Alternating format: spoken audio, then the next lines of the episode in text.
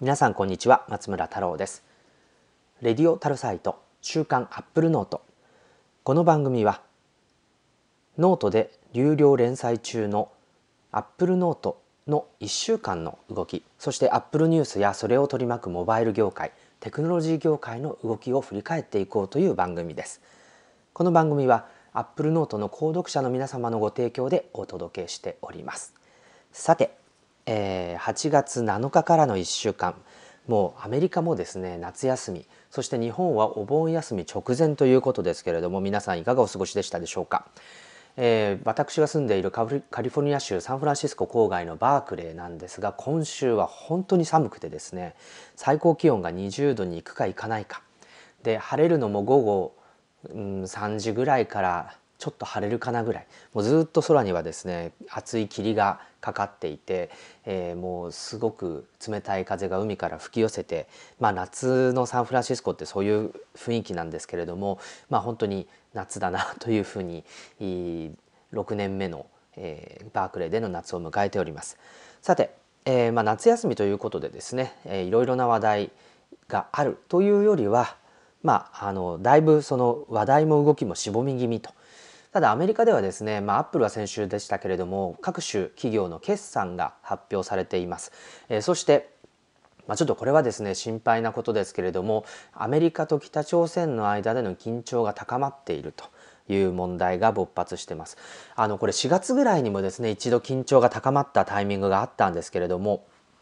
まあ、その時はあのなんというか沈静化したんですがいよいよですね、えー、大陸間弾道ミサイルを、えー、グアムに向けて撃つぞと、えー、北朝鮮が言い始めていてですね、まあ、アメリカとしては先制攻撃こそしないまでもですね何かそういったアクションがあったり次に核実験があって、まあ、アメリカ本土が核ミサイルの脅威にさらされるというですね、えー、そういった状況が改善されないあるいはより進行してしまった場合に、まあ、何らかの措置を取ることになると思います。まあ、北朝鮮としてもですねあのそう立て続けに同時にミサイルを撃つようなリソースがあるかっていう部分とあの一方であるっていう話といやそんなことはないんじゃないか威嚇してるだけなんじゃないかっていう意見もあります。あ同時にですねあのやはりあのアメリカと北朝鮮の関係性がすごく今クローズアップされてるんですけれどもその前回危機緊張が高まった時に指摘したのがですねやはり韓国をあの北朝鮮と国境を接している韓国ですね。で韓国は実はあの非常にですね半導体産業やあスマートフォンやコンピューターのこうメインコアなパーツに関する、まあ、最大の供給国になっていますよね。えー、例えばあ今度の、えー、新しい iPhone 向けにはサムスンが有機 EL パネルを、まあ、7,000万枚受注した。ちょっと韓国のそういったメディアから出てくる情報っていうのを、まあ100%受け取っていいものかっていうところはあるんですけれどもただ実際にこう iPhone その新しい有機 EL を採用する iPhone のパネルを供給できる企業っていうのも限られていまして、まあ、LG は2018年からそしてジャパンディスプレイもですね2019年から供給リストに入れるようにしたいっていうふうに言ってるわけで今できるのはサムスンだけだと、まあ、そうなってくるとやっぱりあの韓国の、えー、サムスンがあ iPhone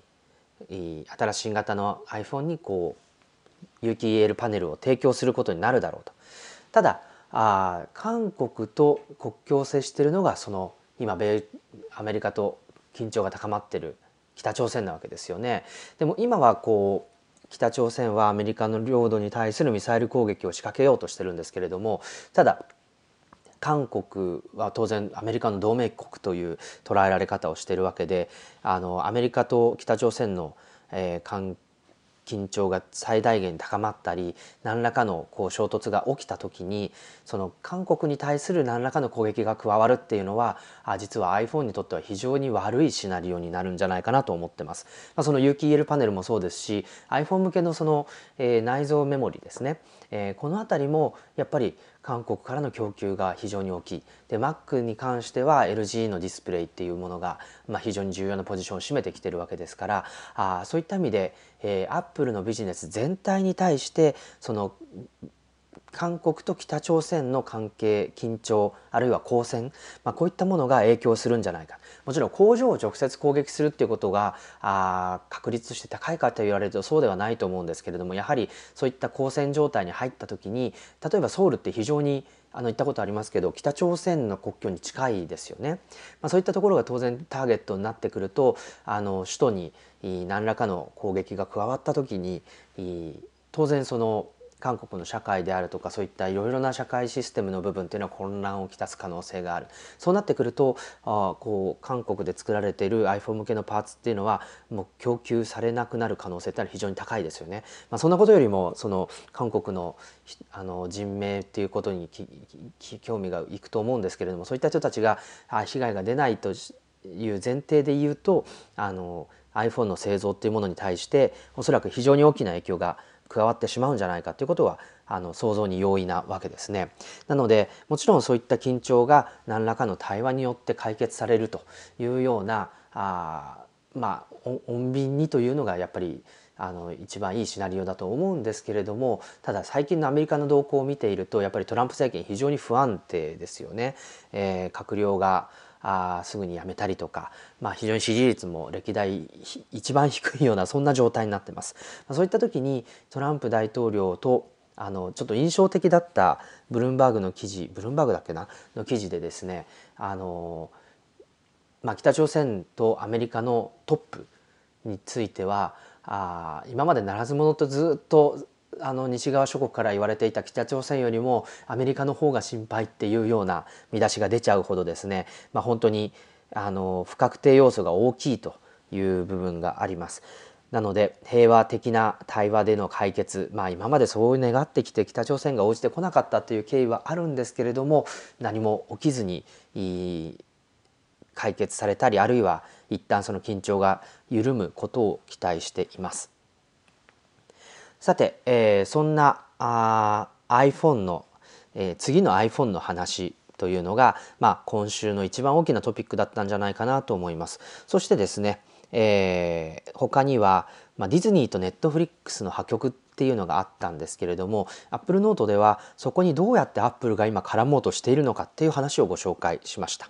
えー、そして、えー、もう一つはあ、まあ、iPad Pro 今まさにこのポッドキャストも iPad Pro にあのゼンハイザーのクリップマイクデジタルっていうものこれアポジーのですねテクノロジーが入っている、えー、ピンマイクですけどもこれを Lightning 接続して、えー、 MetaRecorder っていうやはりこれも Apogee ブランドのレコーダーで収録してるんですがあこの iPad Pro 10.5インチについて1ヶ月ほど使ってきたのでちょっとそれの振り返りレビューみたいなことをしてみたいなと思います。そして、えー、今週のアプリの話題はあ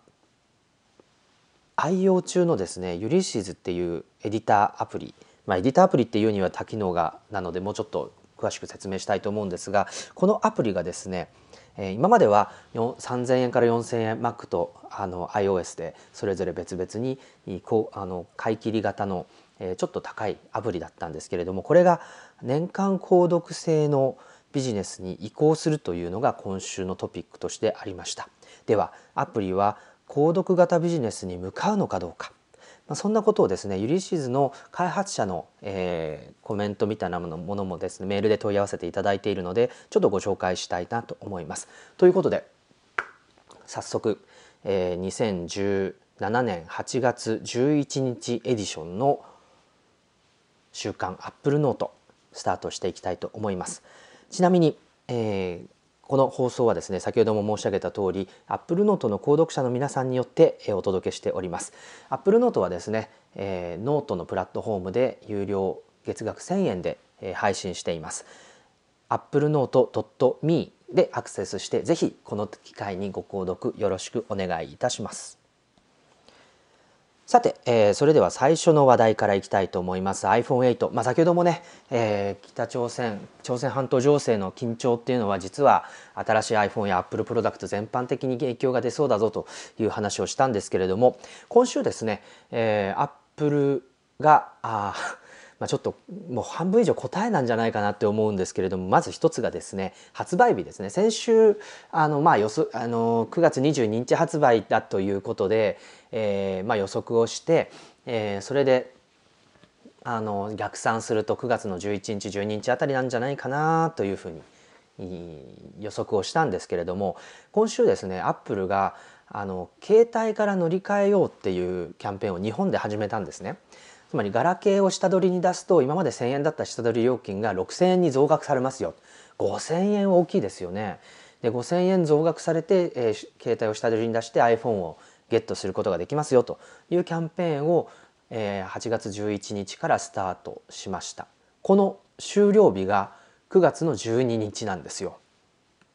ね。もう毎年 iPhone の発売日を見てきてる皆さんからするとですねこれが何を意味しているのかまあもう想像にもたやすいというところですけれどもつまり9月の12日までは iPhone は出ない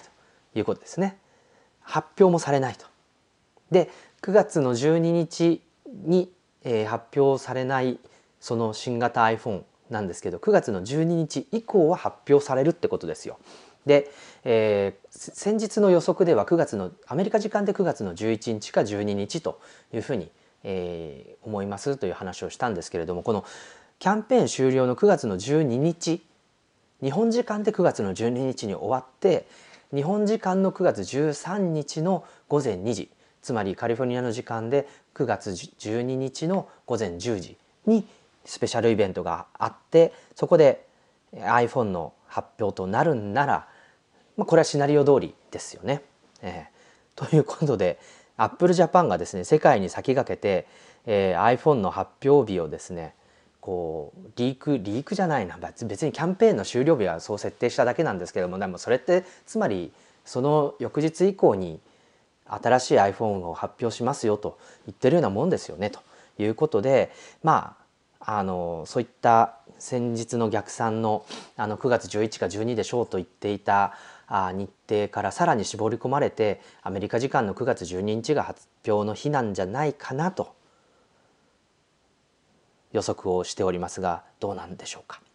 まあ、ちなみにその iPhone 現行モデル iPhone7 ですし、まあ、あの iPhone6S シリーズあと iPhone SE こういったあの A9 と A10X A10 フュージョンですね。こういったあプロセッサを搭載する iPhone が今売られてるわけですけれどもまあどれを買ってもですねあのおそらく iOS11 はきれいに動くと思います。そしてえ機械学習だとか拡張現実を活用したアプリなんかもあのあと画像の新フォーマット High Efficiency Image Format High Efficiency Video Codec この2つのあの新しい画像保存形式ですねこう容量は半分ぐらいで済みますよというビデオと写真の形式なんですけどこれもあの A9 プロセッサー以降でハードウェアでコードできますよということなんで今出てる iPhone を買ってもパフォーマンス的にはもちろん最新モデルはより早いと思いますよだけど今買ってもまああの向こう23年は快適に使うことができるあのモデルなんじゃないかなということは、まあ、間違いないと思いますね。でもそのね13日に新製品発表されるのにあの12日までそういった割引キャンペーンを仕掛けてどうなんだっていう意見もあると思うんですけどこれガラケー向けのキャンペーンですよね。プラス5,000円。あと他社製スマートフォンもそういった下取りの増額があるみたいですけれども今までガラケー使ってたのでその契約ね例えば9月12日に滑り込んで、えー、iPhone 買ったのに翌日新モデル出ちゃったって言って怒る人ってそうはいないんじゃないかなと思うんですよね。まあ分かりませんけれども人によって違うのでだけどまあそういう意味であのまああの今駆け込んであの割引を生かして iPhone を手に入れるっていうのも一つ選択肢なのかなと思いますし、まあ、それがなんかちょっとあの結果的にはヒントを与えてくれてるようですけれどもそれがなんか良くないとかそういうことも あまり考えなくていいのかなというふうに思います。さてアメリカの、えー、アップル系メディアではですね今週割とこう成功に作られた iPhone8 とされるモックアップがあビデオとして流れていますね、えー、最近は写真リーク画像じゃなくてビデオがアップされてあの既存機種との比較とかですね、まあ、そういったものが流れるようになってるなというのも時代だなと思うんですけれどもこの iPhone8 のモックアップのビデオっていうのは例えば AppleInsider とか MacRumors とかそういったところに行けば見られるのでぜひちょっとチェックしてみてください。でまあ今出てるのはあブラックホワイトゴールドの3色ですねゴールドもちょっとなんかピンクまではいかないけれども今までと印象が違うのはカメラのせいなのかモックだからなのかちょっとわからないんですけれども背面も前面もガラス。でサイドがこう磨きのステンレスになっていてちょうど iPhone4 の時代の構成と近いですね。iPhone4、iPhone5 のあたりの構成と近いごめんなさい。iPhone5 はメタルでしたね裏面は。iPhone4 ですね、はい、iPhone44S の時代の、えー、まあ、構成に近い感じになってますね。で iPhone8 とされる有機 EL のパネルに関してはあ上にカメラと,、えーと、受話部分の切り欠きがあってそれ以外は全面ディスプレイになってますよ。で表示部分は5.15インチというふうに予測されていて画面全体としては5.8インチありますよ。で下のその今ちょうど iPhone 見てホームボタンになってる部分がファンクションエリアとされていて、まあ、ここにバーチャルなホームボタン。あのしかもサイズを変えたり非表示にしたりできるみたいですね、えー、そういったリークが出てますけれどもそういった構成になると。で裏返しますとですねワイヤレス充電の仕組みがあるのでガラスバックになってますよという話とカメラは縦に2個続いた形の、えーイメージでも確定なんでしょうかねやっぱり出っ張りはありますけれども2つレンズが入ってると。でなんかまあこういった構成の iPhone になりますよというのがあ今週の画像映像ですねのリークとして出てきていました。であのまあ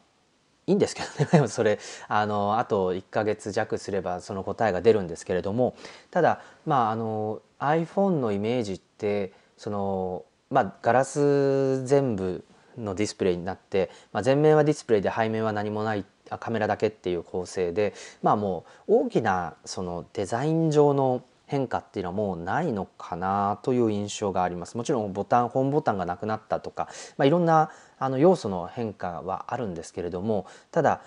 あのスマートフォンってもう板状のデバイスで、えー、表面はディスプレイになってますよっていうすごいシンプルな構成でもうあの決まりでこれ以上の進化も対価もないんじゃないかなっていうところまでスマートフォンの形というものは完成されてきたのかなという印象を覚えます。やっぱりあのもっと違う形あの折りた今まではガラケーだったら折りたたみがあったりスティック型に戻ったり、まあ、いろんなトレンドとか好みとかってあったと思うんですよね画面がこう横長に回転してテレビが見られる仕組みになるアコース携帯とか、まあ、いろいろ楽しかったんですけれどももうスマートフォンはそういったハードウェア的なギミックはなくてソフトウェアで機能やあそういった使い方っていうのを定義していきましょうっていうような、まあ、そういったあの存在として進、まあ、形としての進化っていうのはもうあの iPhone4S の頃から終わってるのかなという印象があります。まあ別にそれが悪いことというよりは形が変わらないってことはそのデバイスを見せられればすぐにそのまま使えるってことなのでまあユーザー体験的には非常にあの形が変わらないことっていうのはポジティブに捉えてもいいのかなと思うんですがまあその今までみたいにどんな形になるんだろうとかあどんなギミックがつくんだろうっていう携帯の時のハードウェアに対するワクワクドキドキみたいなものは、まあ、スマホにはもうないんじゃないかなというふうに思います。となると何を期待するかというとやっぱりカメラをどう使うか AR ですよね。あとはあまあ、インターフェースなんて変わらない方が使いやすいっていう人が多いと思うのであのそれは置いといてやっぱりディスプレイがどういう美しさになっているのか最近やっぱり iPad Pro 後で話す iPad Pro 10.5インチを見るとやっぱりこのディスプレイって綺麗だなと思うしこうスクロールさせてもちらつかずについてくるところを見ると iPhone のそれよりも全然優れてるなって思います。まあ、そういったところのそのカメラとかディスプレイみたいな品質の問題っていうのはもちろんありますよね。あとはあの人工知能ですかねやっぱりあのデバイスロボットじゃなくてもいいんですけれどもなんかデバイスや機械から賢さをや知性を感じたりその自分がやってたことを何かあの肩代わりして、えー、本当にやらなきゃいけないこと考えなきゃいけないことに自分の時間を割いたり労力を割きたいっていうふうに考えるようになると、まあ、それがあの人工知能だったりそれを搭載したアプリによって実現されることになるのでやっぱりその辺りっていうのはあのハードウェアの進化ではないけれども期待したいなと思います。一方でこうハードウェアを楽しみにしてた時代からするとですね新しいものを与えられた時に使いこなせるようになる自分っていうのも楽しかったわけですもちろんそれが本質的ではないしその道具を使いこなすっていうところに行かないとあの最適な体験が得られないっていうのは道具としてどうなんだっていうことがあの言われるわけですけれどもただ一方でその新しいキーボード与えられたらそれをいかに静かに早く打てるようになるかっていうのをあの自分で楽しんだりとかですね iPhone のそのギミックみたいなものそのハードウェアのギミックみたいなものを楽しんだりっていう部分っていうのはだんだんスマートフォンからはなくなってしまっているもっと言うタブレットからもなくなってしまっているのかな。とにかく画面の中で何が起きるかっていうことが全てになっているのでそういったハードウェア的な楽しみっていうのはどんどんどんどんなくなっていく。これ確か、えーと、このことってそのまあ携帯の歴史を振り返るとその形が変わるハードウェアの進化まあ、昆虫みたいなもんですよね。殻を硬くしたり足をこうジャンプ力を高めたり、まあ、そういったハードウェアの進化をしてたのが携帯だとすればこの画面の中にそういった進化を全部押し込む。これがスマートフォン時代のあの iPhone 時代のそのモバイルの進化なわけですよね。でその次まあ AR とかあと人工知能とか、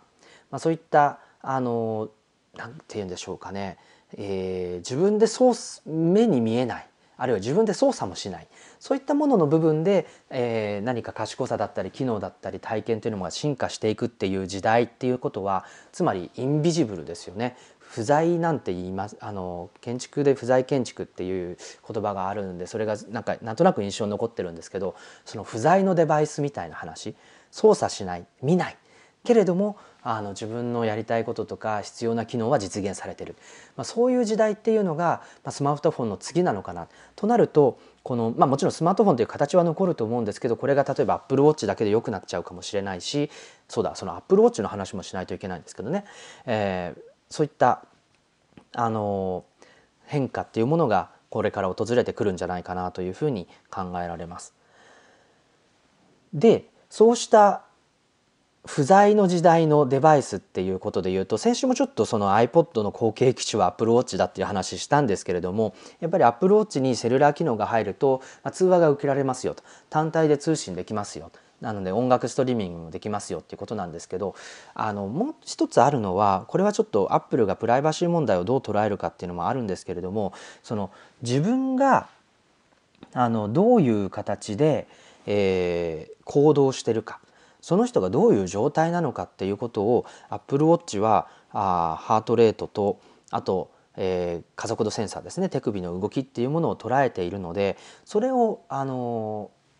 アップルの iCloud の自分のプロフィールなのかあ許可すれば特定のアプリなのかに伝えることができるんですよね。えー、それで例えば WatchOS4 になるとそのその日に例えばこうエクササイズのリングが15分分足りてない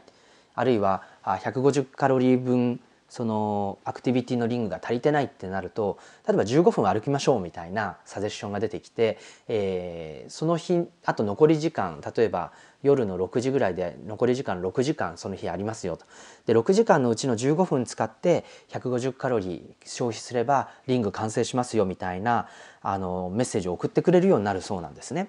で、まあ、これによってそのアップローチに言われてすぐやるかどうかうるさいって思う山の弱もいるかもしれないんですけれどもただそういう賢さっていうのがあこれはアップルウォッチのエクササイズ機能ですけどそれ以外のアプリからも受け取るようになるとするとまあ、これはある種その操作してないんだけど自分に必要なことをきちんと把握して、え、実行しなさいよってアラートを出してくれる、まあ、そういった不在のあの体験の一つになるんじゃないかなと思いますよね。でまあ個人的にはそのスマートフォンの進化あるいはスマートフォンの機能の特に通信とかあせに、えーと、個人認証とか、まあ、そういった部分はアップロウォッチに移っていくっていう未来があのなんとなく訪れるんじゃないかな。なので、えーと、今までスマホでやってきた通信部分とかは Apple Watch に入ってでディスプレイはそのスマホやファブレットサイズなのか iPad なのかあっていうことになっていく。なので個人的には iPad の方が重要デバイスになるんじゃないかなという将来を、えー、考えているんですけれどもあの Apple Watch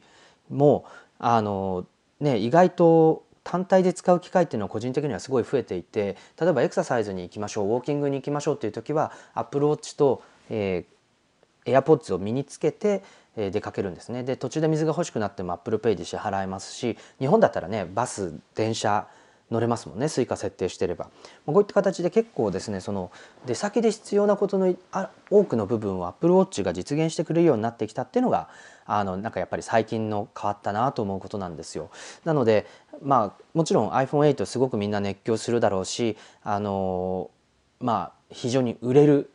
iPhone になるんじゃないかなと思います。2017年第4四半期あたりはですね例えばあ第4四半期じゃないや2018年の第1四半期あたりは例えば今まで7500万台ぐらいがあのピークだったと思うんですけどもこれが8,000万台になるのかどうかっていうところをまあ一つベンチマークになると思うんですけれどもただ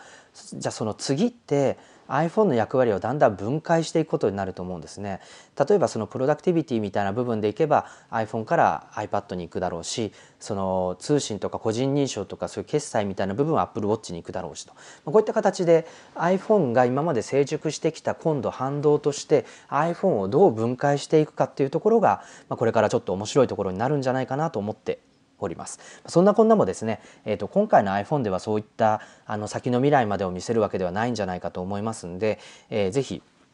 あの成熟した iPhone がどう分解されるかっていう視点を一つ今日はあの意識できるようになっていただけると面白いかなと思います。さて、えー、続いての話題はですねはいこの、まあ、iPhone に対してえー、iPhone が変えたことってすごいたくさんあると思うんですけどやっぱりその中でも映像の視聴スタイルっていうのはすごく変わったんじゃないかなと思います。でそんな中でやっぱり iPhone でストリーミング放送をあの自宅とか出先で見るっていうのはやっぱりすごくあの iPhone 以来普及した iPhone と LTE のおかげでそういったスタイルが出来上がったと思うんですけれども、まあ、それをベースにしてですね Netflix っていうのは2011年に2200万加入だったのが2017年にはですねもう1億ですよ1億加入超えてるんですね世界で。なのでそういった形で世界でテレビから、えー、モバイルへケーブルチャンネルからアプリへっていう形で映像視聴のスタイルっていうのはどんどん変化している中にあります。そういった中であのコンテンツの王様っていうふうに世界的にそう言われているディズニーがですねこのネット配信サービスのネットフリックスとの契約を打ち切るというニュースでこれは非常に大きなニュースとして、えー、まあ各方面エンターテインメント方面もウォール街も反応してましたでネットフリックスユーザーはですねディズニーコンテンツ、まあ、最新の映画なんかも流れてきてるんですけどやっぱりこれが2019年には見られなくなるということであの一定の何て言うかあの反応が見られたんじゃないかなと思います。あのただあのこのニュースっていうのは一つあの面白い部分があるなというふうに思っていましてあの多分アップルはですねこのあの映像視聴っていう分野をApp Store あるいはサービス部門の非常に大きな起爆剤として捉えてるだろうということが分かります。まあ、このことについてちょっとご紹介していきたいなと思います。まずですね、アップルの App Store ビジネスっていうのはサービス部門に入ってるんですけれども、これはあの決算発表の話とかでもよく出てきたようにですね、あのまあ、非常に高成長をしていまして2017年の第3四半期決算ちょうど先週出た決算ではあのサービス部門72億6600万ドルで前年同期比22%増そして前期比も3%増ということでずっと伸び続けてるんですね。年率20%の伸びですよ。これはね本当にすごいことで、まあ、フォーチュン100っていう、まあ、アメリカの大企業の指標みたいなものがあるんですけどもこれで97位と。あの前の四半期のフェイスブックを抜いているような、まあ、そんなあの規模に、えー、なっているんですね。で2020年までにこうサービス部門の売り上げを倍増させようっていうのがアップルの目論見なんで iPhone のビジネスの半分ぐらいをサービス部門に、えー、がせあの担うようなそんなあプランを立てています。で、まあ、この非常に App Store のビジネスっていうのは Google プレイに比べて高収益性だという指摘を App Annie がしてまして例えばあの2017年第2四半期は Android アプリの配信っていうのはあの App Store よりも135%あの多いんですね。つまり2倍以上があ Google プレイからアプリとしてダウンロードされていると。でも2倍なんですよね。これもそんなに多くないなっていう印象があるんですけれどもこれに対してアプリの課金の売り上げはアップストアの方が Google プレイの約2倍95%多いという結果になっています。なのでアップストアはあのアプリのダウンロード数の成長速度は Google プレイより遅いんですけれどもあの依然としてアップストアの方がアプリ課金の売り上げっていうのは倍近くしかもその差が開いていると、まあ、そういう状況なんですよね。でやっぱりあの、まあ、高付加価値のデバイスでアプリ向けの支出が多いユーザーを捕まえてるっていうのは非常に大きい要素なんだと思うんですけれどもこうした中でやっぱりこの市場をどう伸ばすかっていった時にこの映像配信のサブスクリプション収入っていうのを非常にアップルは目当てにしてるんじゃないかというのが今回の話の見立てですつまりディズニーとネットフリックスのこう破局っていうニュースに対してアップルがどう準備しているのか実は準備準備万端なんだぞっていう話をアップルノートに書きました。で、えーと、有料チャンネルの契約数ってアメリカでは1億件近くなんですね。でその20%以上がコムキャストっていうケーブルテレビ会社が握ってます。で市場規模っていうのは2015年の段階で、えーと、1800 1085億ドルに上っていると。いうことで、えー、おそらくこのアップルがアップストアの成長の過程でこの1,000億ドルのチャン有料チャンネル市場っていうのを狙ってるんじゃないかこのあの例えば、まあ、すごい単純な話、えー、有料チャンネルの視聴が全部アプリに変わった場合、えー、この1,000億ドルのうちの30 15%から30%をアップルが手に入れることになるわけですよね。手数料収入なわけですから。だからこれはやっぱり少なからず大きな成長源になり得るということですね。でまあアップル自身もですねこうテレビデバイスの噂だとか独自番組制作配信みたいな話とかってあったんですけど、まあ、今はどうもそういう話にはなってなくて違うモデルを模索しているようなんですけれどもあのまあ、インターネットの映像視聴に火をつけた YouTube っていうのはアメリカのいくつかの都市で YouTubeTV っていうアプリを配信してあのケーブルテレビに契約しなくても35ドル払えばあ自分のスマホやタブレットでそのライブチャンネルとその録画番組っていうのを見ることができるようになるんですね。で AT&T 傘下の DirecTV も DirecTV Now っていうアプリを配信していてやっぱり同じようなことができると。なのですでにその有料チャンネルとかケーブルテレビがインターネット経由で見られる環境っていうのは整いつつあるんです。あるんですけれどもあのそうした中でディズニーが、まあ、映像配信サービスのネットフリックスとの契約を打ち切って独自サービスを立ち上げるというアナウンスをしています。ピクサーとかマーベルとかスター・ウォーズとかみんなディズニー傘下のあのサービスなんですよね。でまあそういった意味でネットフリックス株もすごく大きく下落したんですけれどもあのその理由っていうのはやっぱりこう充実していたコンテンツがあの非常に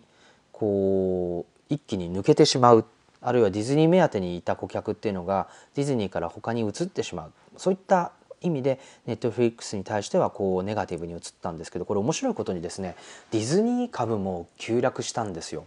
でその理由っていうのがネットフリックスって1億人ユーザーがいるんですね。で2011年からバーッと増やしていって1億人に到達してるんで6年かかってるんですけれども、まあ、ディズニーの資本力だとかマーケティング力とかコンテンツ力とかあるいは今もうタブレットとかあのスマートフォンで映像を視聴するっていうスタイルが定着しているのでおそらくこのディズニーが1億人集めるまでにはそんな時間はかかんない。6年はかかんないかもしれない。それでも3年ぐらいで済むかもしれない。ただあ今ある1億人っていうネットフリックスの視聴層をゼロにリセットするっていうことが非常にネガティブに移ったんですね。で、まあ、ダウ平均をあの20ドルぐらい押し下げるぐらいのディズニー株の下落っていうのがあって、まあ、すごくあのネットフリックスはむしろあの独自コンテンツをより充実させていくっていう戦略を強めて吹っ切って強めていくんじゃないかっていうこともあってあの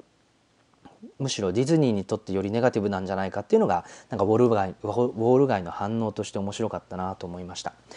でアップルはですね実はもうあのどんどんやってくれという状態で待ちの状態なんですよね。でアップルはすでにアップストアの定期購読プランを整備したことあとはあの長期契約者に対する手数料を半額にするという割引をしたことそして、えー、アメリカ向けですけれどもテレビアプリっていうのを提供しています。また iPhone でこう定期的に映像を見るためのサンプルの提供っていうこともやっていて、えー、まあすでにあのアップルとしては準備万端。でもうあのデジタル多チャンネルってケーブルテレビでは言われてとか衛星放送で言われてたんですけどアプリ多チャンネル時代みたいなものが到来するっていうことを見据えてアップルはすでにその準備をして済ませているというような状況なんですね。特に気になるのがテレビアプリの作り方ですね。なかなか日本では見る機会ないと思うんですけどアメリカ市場向けのテレビアプリっていうのはあの複数の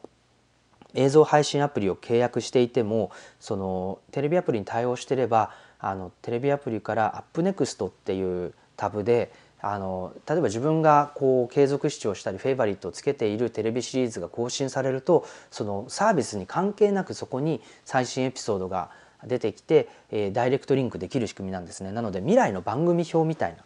あの複数の映像配信サービスを契約する前提に置いた未来のストリーミングサービスの番組表みたいなサービスを、えー、テレビアプリで提供してるんですね。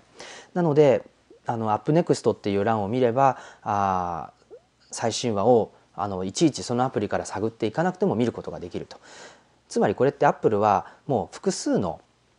テレビストリーミングサービスアプリをあの iPhone のプラットフォームで定期購読してくださいねとそしたらあのテレビアプリでいい感じにこう最新エピソードを次々見ていけるようなインターフェース提供しますよあとはサービスを関係なくあの串刺しで検索したような検索結果を見ることができますよっていう形でこのテレビアプリを提供しているので、まあ、あの本当にどんどん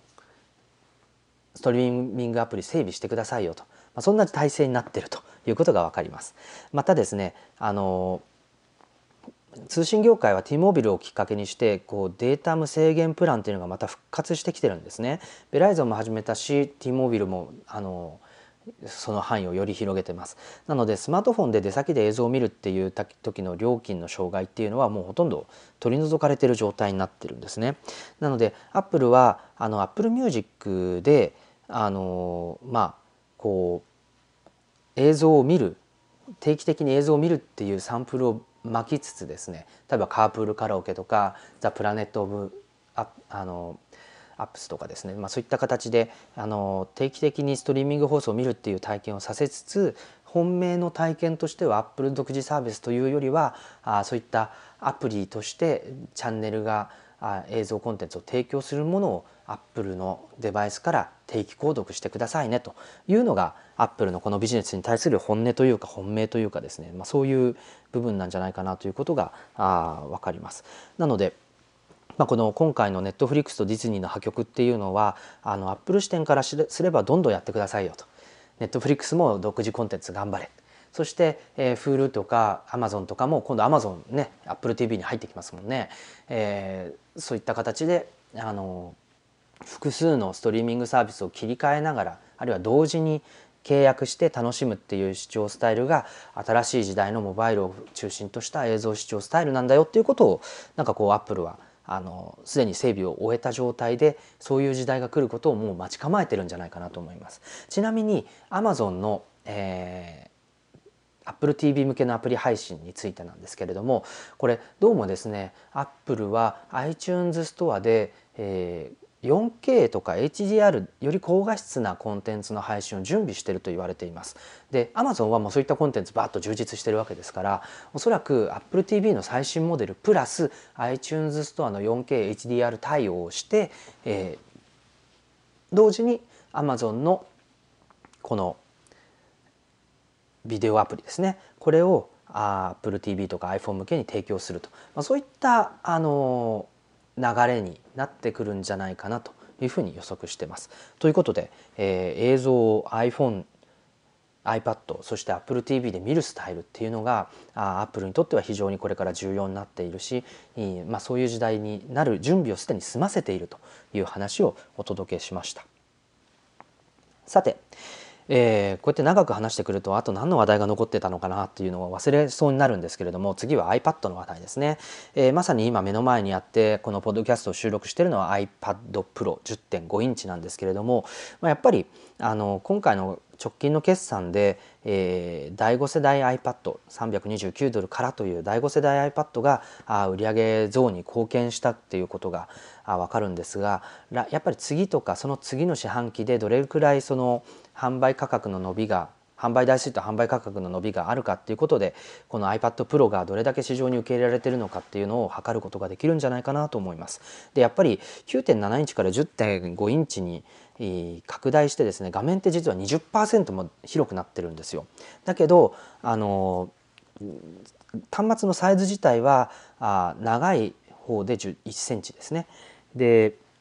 短い方は実は4.6ミリなので0.46センチしかあ大きくなってないんですよね。だから iPad Pro の9.7インチと10.5インチを比べるとそんなにこうサイズ感が違うとは思わない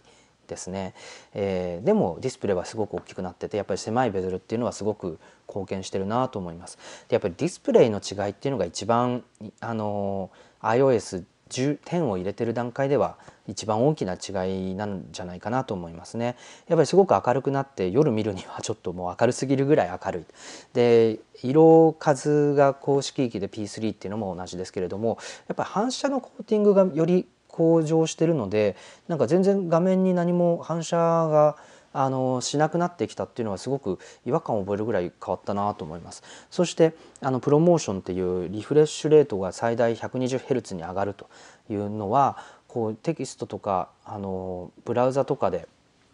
スクロールさせるだけでですねあこれもう iPhone に戻れないやみつきになるなという感覚があってやっぱりこのディスプレイっていうのはすごくあのもう液晶ディスプレイとしては最高峰になってきてるのかなという印象があります。あと、まあ、キーボードも日本語対応が出てちょっと9.7インチモデルよりもキートップが大きくなってるっていうのもちょっと変化としてありますね。タッチは大して変わりません。でということでですね、まあ、メインマシンとして使ってるんですけどそもそも9.7インチ時代の iPad Pro これ A9X 入ってましたけどあのこの時代からそんなにパフォーマンスにこう不満があったわけじゃないんですよね。やっぱりビデオ編集も 4K ストリーム3本走るしあのてかもうそれ以上の重たい作業って何があったっけっていうぐらいあの iPad Pro 9.7インチでパフォーマンス不足を感じたことってなかったのでそれがさらに速くなりましたって言われてもちょっと実感が薄い部分はあります。ただまああのおそらくいろんな作業あの映像とかグラフィックスも含めていろんな作業で余裕を持ったあパフォーマンスを発揮してくれるっていうのは分かるんですけれどもやっぱり画面が広くなって綺麗になったっていうこと以外にあの、まあ、若干そのベゼルが小さくなってスマートさが増したっていうのもあるんですけどそれ以外にこう今までの9.7インチの iPad Pro と比べて大きな違いっていうのはやっぱりなかなか見出せない部分はあります。なのであのまあ早急に買い替えなきゃいけないとは思わないですし iPad Pro の9.7インチモデルを使ってる人にとってもそんなにすぐにダメになる機械じゃない例えばあの3年から4年は絶対使い続けられる、まあ、そういうデバイスなんじゃないかなというふうに思います。あのまあもうちょっと何か喋ろうと思ったんですけど意外と喋ることないなということで。ただもう iOS11 が出てきた時にこれも iPad Pro の9.7インチモデルと一緒なんですがやっぱりそのデスクトップあの画面分割がすごくあのより高度に使えるようになったこととあとファイルっていうアプリが追加されることと、えー、まあそうですね、えー、こうドックができてより Mac からの違和感なく操作ができるっていうことこの辺りのインターフェースの改善だけでもだいぶその iPad がパソコン的な使い方に対応してくるなという印象があります。でこれに加えて Apple Pencil があのより重要なアイテムにこうオペレーション上なってくるっていうのはあの iOS11 を追加して iPad Pro と組み合わせる時のすごく大きなあの違いなんじゃないかなと思います。やっぱり Apple Pencil をどう活用してもらうかっていうところがあの他のあのいわゆる9.7インチの第5世代 iPad との差別化要因になるということなのでここはあのアップルとしても iOS11 の標準機能として、えー、Apple Pencil を大活躍させたいし Apple Pencil をが活躍するアプリっていうのをどんどん奨励していくことになるんじゃないかなと思います。なので、えー、まあ、iOS11 が出てその対応するアプリが充実してくる時にもうちょっと何かがあの変わったことが起きてくるという期待をあのしておきたいなと思います。はいということでですね iPad Pro の話題まで来たんですけれどもあとはアプリの話題ですね今週のアプリの話題はあ愛用中のユリシスというテキストエディターアプリがビジネスモデルを変更して買い切り制のアプリから購読制ビジネスに移行しましたという話をですねえー、ちょっと最後にご紹介しておきたいなと思います。これアプリビジネス全体の一つのトレンドになるなってるように思いますのでちょっとこれあの最後にお話ししたいなと思います。まずですね、ユリシスというエディターアプリなんですけども非常に愛用してます。特に iPad Pro と MacBook Pro をこう併用しだした2016年以降はですねもうこのアプリだけでしかテキスト書いてません。でなんでこんなに愛用してるかっていうと、まあ、クラウドで同期するっていうこととあとあのフィルタ機能で分類することができるのであのまあ、例えば見出しにその連載の名前を手書きで入れても手打ちで入れてもちゃんとそのフィルターでフォルダ分けを自動的にしてくれるんですね。なのでフォルダのそのテキストファイルあっち行っちゃったこっち行っちゃった前の連載で何書いたっけみたいなことをあのテキスト個別のテキストで管理してた時はこういちいちフォルダを開いてってファインダーの上であのファイルを探さなきゃいけなかったんですけどあのこのユリシスになってからはもうユリシスの上で何を書いたかっていうのを思い出せる、まあ、そういうようなあの非常にファイル管理をしなくてよくなったっていうのは僕にとってはすごく大きいですね。であとはあのマークダウンで書いていってでマークダウンからワード形式に書き出せるので本当にその軽快にテキストのアクションだけで書式設定をして書き出して編集者さんに送る時はちゃんとしたワード形式と、まあ、このワークフローが非常にあのありがたいあともっと言うとミディウムとかあのえー、ワードプレスなんかにも直接書き出す機能がついているのでこれもいいところですよね。まあ、こういった形でですね本当に書くっていう作業自体はこのユリシスの上だけで全部済ませられる、まあ、そんな状況になってます。まあ、短編から走り書きから連載からあ長編まで何でもここで OK ってなったのはやっぱり僕にとっては非常に大きいあのワークスタイルの変化だし Mac で書いてたのを途中で iPad で仕上げてで iPhone の上で読み直してちょっと修正して iPhone から直接ワード形式に変えてメールで送信するみたいなこともできるので本当に起点も終点もどのデバイスでも良くなったっていうのはこのユリシスのおかげかなというふうに思います。でまあこういったあのまあマークダウン対応して軽快に動作して基本スペックが素晴らしくてでテキストファイルの管理から解放されたそしてどのデバイスマルチプラットフォームのデバイスからでもあのまあ、起点にしろ編集にしろ終点にしろ何でもできると、まあ、こうテキストに関するワークフローを全部叶えてくれるっていうのがこの魅力なんですけれどもあの、まあ、この今まで Mac 向けが3900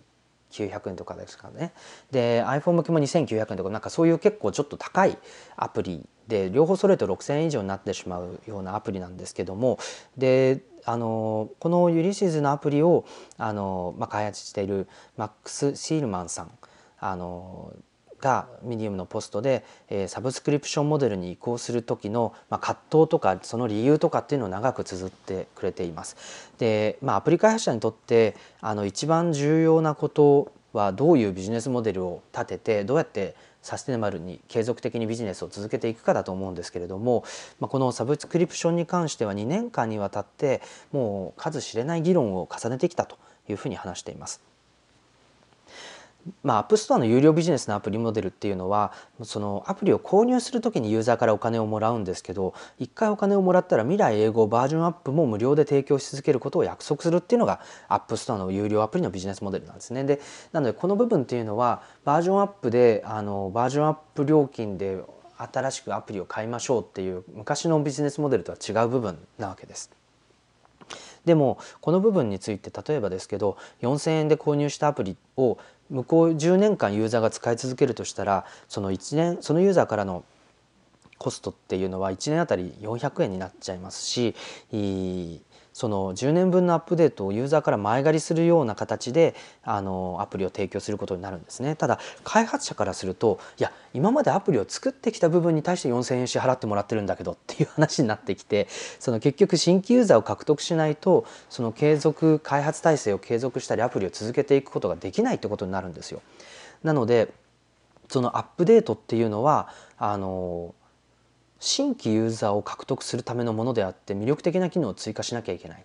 で既存ユーザーに対してももちろん同じようにアップデートは提供されるんですけれどもただそれはもうもらっちゃった人に対してあの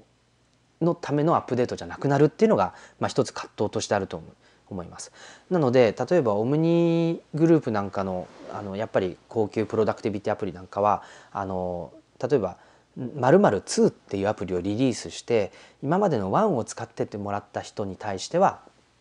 こう別のアプリを買ってバージョンアップしてくださいねっていうようなパターンもありますね。これをペイドアップデートって言いますけれどもあのペイドアップデートっていうのはやっぱりそのみんながアップデートしてくれればいいんですけれども例えば Mac はあアップデートしましただけど iPhone、iPad アップデートしませんでしたってなるとそのバージョンの違うファイルを、えー、両方ともつつがなく管理できる仕組みをあのクラウド上でデータとして持たなきゃいけないと思うんですね。それっていうのはやっぱりすごくあの開発を複雑にするしあのバージョンの混在1ユーザーあたりのバージョンバージョンの混在っていうのは体験も変わっちゃうしデータもあの最新のものに合わせられない。っていうことでこのクラスクロスプラットフォームにおいてはそういった別々のアプリを別々にバージョンアップペイドバージョンアップしてしまうってことはやっぱりすごいリスクになってしまうんですね。まあ、そう考えて、えー、サブスクリプション制でアプリの配布は Mac も iPhone も無料。で年間、えー、4400円。学割で6ヶ月間1,300円という値段で、えー、定期購読してもらってでそれであの最新のアプリを常に使ってもらおうそしてアプリを使い続けている場合はあお金を払ってもらおうというモデルに変えようということになりました。でやっぱりですねアップストアのレビューでせっかく4,000円近く出しあ6,000円近く出して全部揃えたのに定額制に変わってしまうなんてひどいっていうユーザーもやっぱりいますし星のレート数なんてもうひどいもんですよ1つとか2つとか。だけど一方でそのユーザーまあもちろんそのすでに購入して使ってきたアプリが毎年コストかかるようになるなんて不満だっていう人はもちろんいると思いますけれどもただ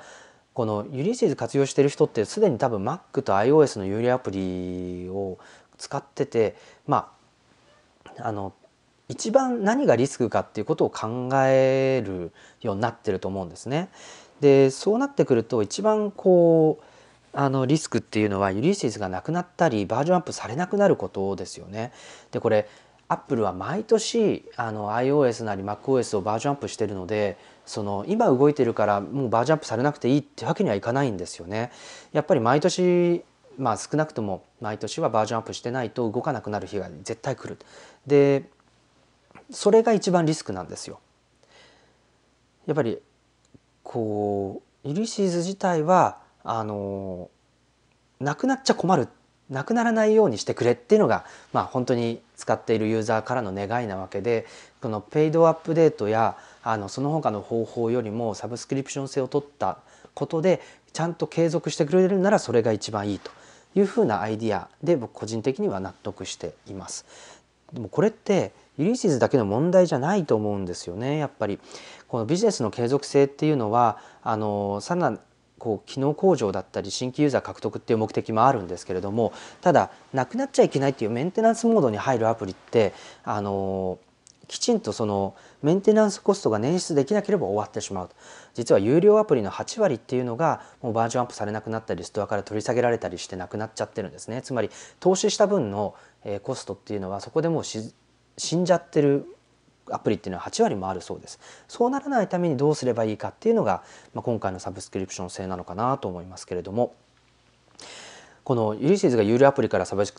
クリプションに移行したストーリーっていうのはあの、まあ、すごくあのこの一つのアプリの問題だけじゃないと思うんですよね。やっぱりいいアプリ無料で提供されてて広告やアプリ内課金であのビジネスモデルを立ててるアプリもあれゲームとかにももちろんそうですしありますしあのもう一回買い切りでこう400円で買ってくれればもうそれでいいですっていうパターンのアプリもあると思います。一方でこう生産性に関わるようなものになってくればくるほどやっぱり継続的なアップデートが必要だしそれに対して対価を払う払い方のオプションというものをどうやって作るかっていうところが問題になってくると思うんですね、まあ、そういう意味ではこのユリシーズの判断というのはまあ正しかったのかなと思いますしあのやっぱりそのなくなっちゃうというリスクをどうヘッジするかっていう部分で購読制になあの移行するということがまあ良かったと思います。もちろんですね Markdown の軽快なエディターが使いたいっていうことであればまだ買い取り制で残っている IA ライターっていうアプリもあるんですけどこういったものに移るっていうのもできるしやっぱりこうファイル管理も含めたワークステーション型のテキストエディターが欲しいっていうことであればあのやっぱりサブスクリプションで使い続けるべきかなと思うんですけれどもこういったあのオプションがたくさんあるっていう状態っていうのはユーザーにとってすごくいいことだと思うんですよね。あのまあ、映像配信の先ほどの話もそうですけれどもやっぱり一つのあのサブスクリプションで済ませるってことができなくなる時代なのかなと思います。例えばあまあ、 Hulu を契約してて Hulu で配信されてるドラマとかを全部見終わっちゃったから一回 Hulu をやめてアマゾンかネットフリックスに移るみたいなパターンもあると思います。同じようにあの、まあ、 Evernote を今まで使ってきたんだけれどもより書くことに特化したいから Ulysses の定期購読に移りますとかあるいはあのちょっと長編の本を書くことになったからあのまた違うアプリにあののサブスクリプションで使いますみたいなパターンってあると思うんですよね。なのでアプリ1回買ってもらうことにフォーカスするマーケティングからより長期的な継続的に開発者とユーザーが関係性を結べるあるいはあのピンポイント的にあのこの機能を使いたいからこの短期で契約するみたいなパターンをあのより奨励していくみたいなことが、まあ、これからのアプリ市場に出てくるのかなというふうに思っています。まあ、そのためにアップルはサブスクリプション制のあの2年目以降1年以上経過しているサブスクリプションユーザーへの課金について3割の手数料をあの15%に割り引くっていうモデルをあの取り入れてまあそれだけ長期的な関係性を結ぶアプリっていうのを育ててくださいねっていう一つの、まあ、意思表示なんじゃないかなと思うんですけれども、まあ、そうするとより長期ユーザーをたくさん抱えた方があの毎月の手数料を引かれた残りの利益っていうのは開発者にとっては多くなるわけですから、まあ、それっていうのはあの購読ユーザーに対してより良い機能を提供するインセンティブにもなりますよね。まあ、そういったアプリ市場の成熟にる変化あるいは開発者がどうやって、えー、サステナビリティを確保したりユーザーとの関係性をより密にするかっていうことで、えー、アプリビジネスっていうものがちょっとずつ変化していってるのかなと思います。ということでですね、えー、今日の最後の話題はアプリの話イリシーズが購読性に移るビジネスモデルを変更する時に他のアプリってどうなるんだろうっていう話あるいはなぜそういうことをするんだろうっていう話をお届けしてまいりました。ということでですね1時間にわたってお届けしました「週刊アップルノート」今週はそろそろお開きの時間となりました。繰り返しとなりますけれどもノートで月額1000円で有料連載中の Apple Note。こちらあ applenote.me で、えー、有料購読できますのでぜひこの機会に有料購読よろしくお願いいたします。そしてですね、えー、こうしたあのコラムやブログの記事っていうものを、えー、Apple Note では、えー、提供していますので、えー、音声になる前にいち早く、えー、文字でお読みいただける、まあ、そういった形で、えー、ぜひこの機会に定期購読お願いします。そして来月はですねやっぱり iPhone の発表会あると思いますんであのそうしましたらいち早くあの皆さんがあそこが見たいここが見たいっていうリクエストにお答えしながらあ Apple Note の中で写真やビデオをご紹介できるようにしていきたいなと思います。そして、えーまた来週ですね。もうお盆休み真っ只中だと思いますしアメリカもこうニュースが夏枯れ状態になりとなりそうなんですけれどもまあポッドキャストなんで別に長さ1時間とは限りませんからあぜひまた来週もお楽しみにしていてください、えー、繰り返しですけど applenote.me ぜひアクセスしてみてくださいということでですね、えー、 Radio TAROSITE 週刊 Apple Note この辺りでお開きにしたいと思いますこの番組はノートで連載中の Apple ノートの読者の皆様のご提供でお届けいたしました。それではまた来週松村太郎でした。さようなら。